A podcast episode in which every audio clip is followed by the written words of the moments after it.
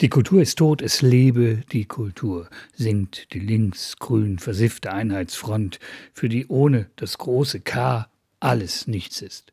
Dabei sind wir so gut ohne Klavierkonzerte ausgekommen im Lockdown, ohne große Texte, ohne das Theater der Irrelevanz. Und jetzt 2G plus? Wer impft uns eigentlich gegen die gute alte Gegenkultur, die böse neue oder nur die Staatszielsetzung?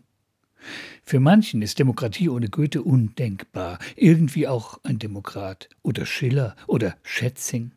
Und wo bleiben die preziosen Sammler mit ihren Jahrgangsbüchern Geschichte, sprich nicht, plaudere. Und die neuen Soziologen der bitter schönen Armut? Ganz vorn, ganz hoch, Kultur.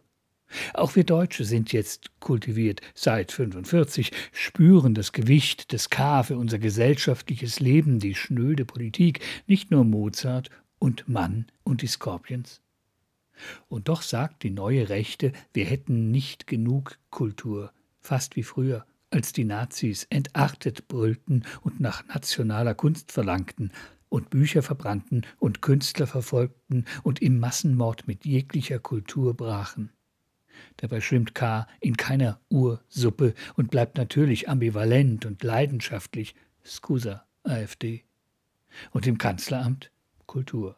Nicht mehr Merkel, noch nicht Scholz. Zwischen Geschäftsführern und Ampellianern herrschen wir, alle.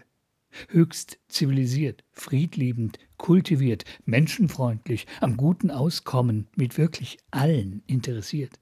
Eben radikale Demokraten.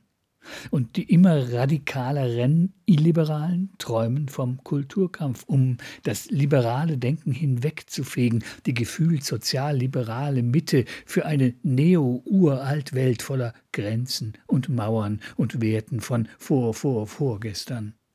Mehr Fortschritt wagen. Gehört Gendern noch zum Untergang des Abendlandes oder nicht längst zur Zivilisation? Geht das? Hölderlin lesen und gegen die Menschenwürde sein? Leider ja. Einst unterhielten die Fürsten die Künste, Mäzene, heute bauen wir Flughäfen und Fußballstadien und Theater, oder nicht? Wie viel Kultur hat Erdogan, hat Trump?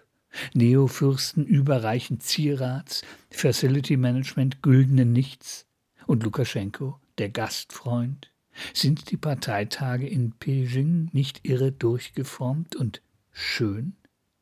Das Schönste an der Demokratie sind nicht die da oben, ist nicht das Volk, schon gar nicht jenes, das wieder und wieder wir sind es ruft.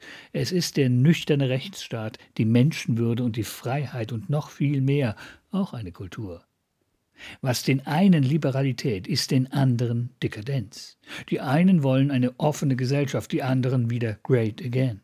Den einen ist das Asylrecht eine Errungenschaft der Zivilisation, den anderen ein Abgrund auf dem Weg zur wieder selbstbewussten Nation.